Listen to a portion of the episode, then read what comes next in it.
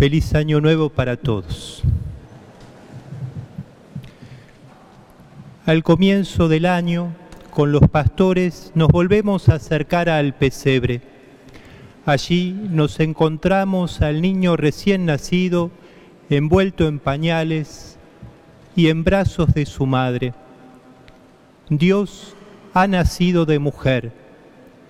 Ella es la Teotocos, la Madre de Dios. El Evangelio de San Lucas nos relata dos veces que María conservaba todas estas cosas y las meditaba en su corazón.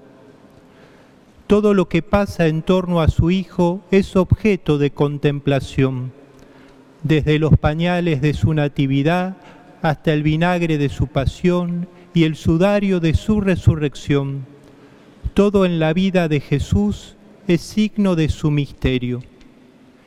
Este es el sentido profundo de la oración del rosario, pasar por el corazón junto a la bienaventurada Virgen María los misterios de la vida de Cristo, suplicándole a ella que nos mantenga fieles en el seguimiento de su Hijo. Y como intuimos que la oración en los labios de nuestra Madre suena más dulce a los oídos de Dios, le pedimos a ella que nos alcance esta bendición de Dios. Que el Señor te bendiga y te proteja, que el Señor haga brillar su rostro sobre ti y te muestre su gracia, que el Señor te descubra su rostro y te conceda la paz. Es así que al comenzar el año, la bendición de Dios y la protección de la Virgen son para nosotros fuente de paz. Ahora bien, la paz que brota del Evangelio no debe confundirse con algún momento religioso que brinda cierto alivio, pero que acentuando el individualismo no alimenta el encuentro con los demás y el compromiso con el mundo. Entonces, Lejos de nosotros el pensar que creer significa encontrar soluciones fáciles que consuelan. La fe que Cristo nos enseñó es en cambio la que vemos en San José, que no buscó atajos, sino que afrontó con los ojos abiertos lo que le acontecía, asumiendo la responsabilidad en primera persona. Con los ojos abiertos nos comprometemos a ser instrumentos de paz en un mundo que sufre hace rato, como dice el Papa Francisco, una tercera guerra mundial en pedazos. Y mirando más de cerca, nos duele nuestra querida Argentina. No podemos ser egoístamente felices mientras una gran parte de nuestro pueblo, especialmente niños, niñas y adolescentes, viven en la miseria. El nuevo nombre de la paz es desarrollo humano integral. Siempre la dignidad de la persona humana en el centro, en una lógica del cuidado y la misericordia. Hoy se celebra la 57 Jornada Mundial de la Paz y el Santo Padre nos propone reflexionar acerca de la inteligencia artificial y la paz. El texto del mensaje es una invitación al discernimiento acerca de la inteligencia artificial, de sus peligros y oportunidades para el desarrollo humano integral. Dice el Papa, los notables progresos de las nuevas tecnologías de la información, especialmente en la esfera digital, presentan, por tanto, entusiasmantes oportunidades y graves riesgos con serias implicaciones para la búsqueda de la justicia y de la armonía entre los pueblos. Por consiguiente, es necesario plantearse algunas preguntas urgentes. ¿Cuáles serán las consecuencias a medio y a largo plazo de las nuevas tecnologías digitales? ¿Y qué impacto tendrán sobre la vida de los individuos y de la sociedad sobre la estabilidad internacional y sobre la paz. Francisco es consciente que esta revolución de las distintas formas de inteligencia vino para quedarse y busca valorar lo positivo que pueden traer. En su mensaje dice, la inteligencia artificial será cada vez más importante. Los desafíos que plantea no son solo técnicos, sino también antropológicos, educativos, sociales y políticos. Promete, por ejemplo, un ahorro de esfuerzos, una producción más eficiente, transportes más ágiles, mercados más dinámicos, además de una revolución en los procesos de recopilación, organización y verificación de los datos es necesario ser consciente de las rápidas transformaciones que están ocurriendo y gestionarlas de modo que se puedan salvaguardar los derechos humanos fundamentales, respetando las instituciones y las leyes que promueven el desarrollo humano integral. La inteligencia artificial debería estar al servicio de un mejor potencial humano y de nuestras más altas aspiraciones, no en competencia con ellas.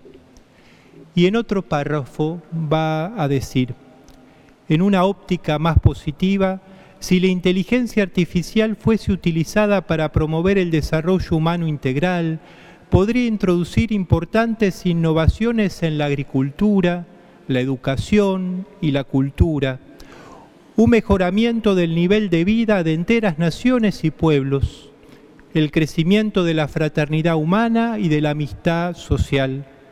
En definitiva, en que la usamos para incluir a los últimos, es decir, a los hermanos y hermanas más débiles y necesitados, es la medida que revela nuestra humanidad. A la vez, señala los peligros que ya están a la vista la habilidad de algunos dispositivos para producir textos sintáctica y semánticamente coherentes, por ejemplo, no es garantía de confiabilidad. Se dicen que pueden alucinar, es decir, generar afirmaciones que a primera vista parecen plausibles, pero que en realidad son infundadas o delatan prejuicios. Esto crea un serio problema cuando la inteligencia artificial se emplea en campañas de desinformación que difunden noticias falsas y llevan a una creciente desconfianza hacia los medios de comunicación.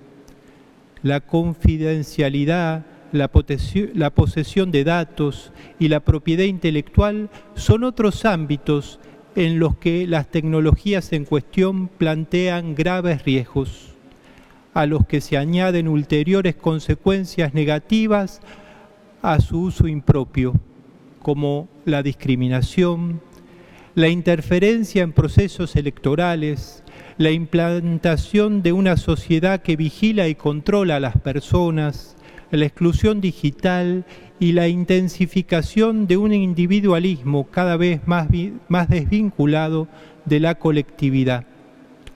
Todos estos factores corren el riesgo de alimentar los conflictos y de obstaculizar la paz. Y subraya un temor de una inteligencia artificial al servicio no de la paz, sino de la guerra. En estos días, mirando el mundo que nos rodea, no podemos eludir las graves cuestiones éticas vinculadas al sector de los armamentos la posibilidad de conducir operaciones militares por medio de sistemas de control remoto ha llevado a la percepción menor de la devastación que estos han causado y de la responsabilidad en su uso, contribuyendo a un acercamiento aún más frío y distante a la inmensa tragedia de la guerra. La búsqueda de tecnologías emergentes en el sector de los denominados sistemas de arma autónomos letales, incluido el uso bélico de la inteligencia artificial, es un gran motivo de preocupación ética. El Santo Padre nos propone en el mensaje de esta jornada no perder el sentido del límite en línea de lo que ya planteaba en Laudato Si. Lo que está ocurriendo nos pone ante la urgencia de avanzar en una valiente revolución cultural. La ciencia y la tecnología no son neutrales, sino que pueden implicar desde el comienzo hasta el final de un proceso diversas intenciones o posibilidades y pueden configurarse de distintas maneras.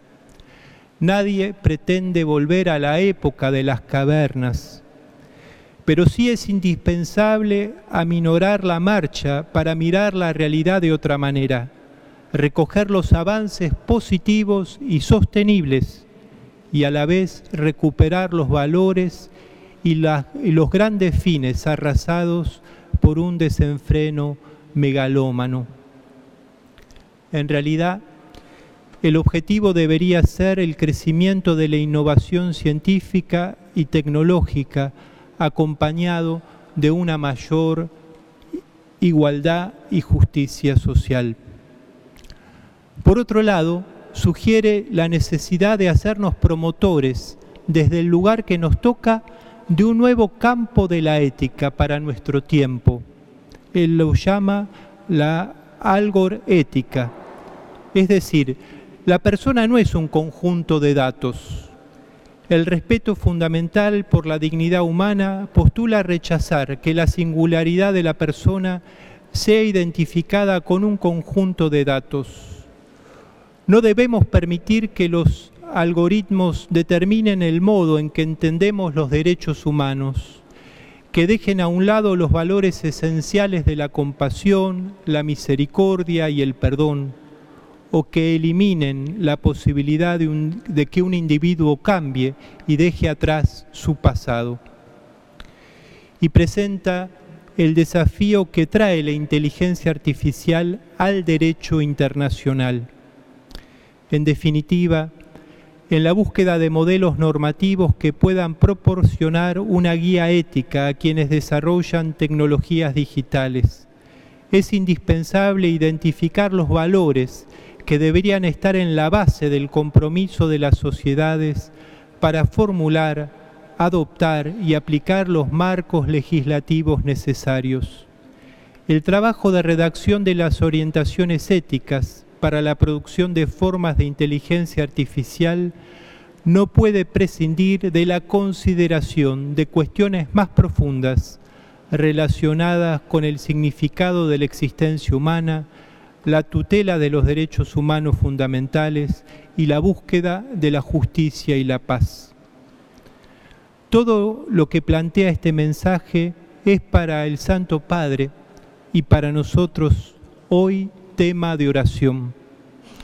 Dice Francisco, mi oración al comienzo del nuevo año es que el rápido desarrollo de formas de inteligencia artificial no aumente la ya numerosa desigualdad e injusticia presente en el mundo, sino que ayude a poner fin a las guerras y los conflictos y a aliviar tantas formas de sufrimiento que afectan a la familia humana. Que los fieles cristianos, los creyentes de distintas religiones y los hombres y mujeres de buena voluntad puedan colaborar en armonía para aprovechar las oportunidades y afrontar los desafíos que plantea la revolución digital y dejar a las generaciones futuras un mundo más solidario, justo y pacífico. Asombrados por la revolución de la inteligencia artificial, en la solemnidad de Santa María, Madre de Dios, no descuidemos la revolución de la ternura y del cariño que nos enseña nuestra Madre la Virgen. Hay un estilo mariano en la actividad evangelizadora de la Iglesia, porque cada vez que miramos a María volvemos a creer en lo revolucionario de la ternura y del cariño. En ella vemos que la humildad y la ternura no son virtudes de los débiles, sino de los fuertes, nos dice Francisco. que no necesitan maltratar a otros para sentirse importantes. Mirándola descubrimos que la misma que alaba a Dios porque derribó de su trono a poderosos y despidió a los ricos vacíos, es la que pone calidez de hogar en nuestra lucha por la justicia. Que Santa María, Madre de Dios, nos alcance la bendición de nuestro buen Dios para este año que comenzamos. Que así sea.